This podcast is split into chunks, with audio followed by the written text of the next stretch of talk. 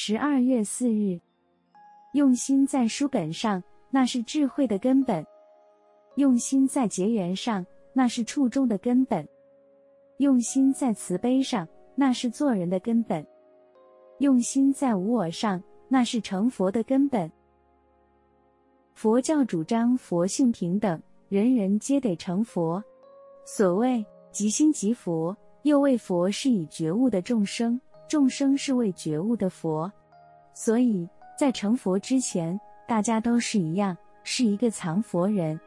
成佛之时，自己已经把精神、生命、真心融入到大宇之中，和真理同在。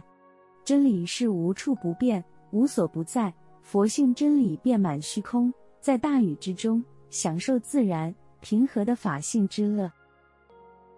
成佛后的佛陀。示现凡夫相，做众生的斤量，背负众生渡生死海，登涅槃岸。成佛后的佛陀一样晨起托钵，经行教化，入定静思运动，慈悲教化众生，带领他的教团做世间众生的明灯。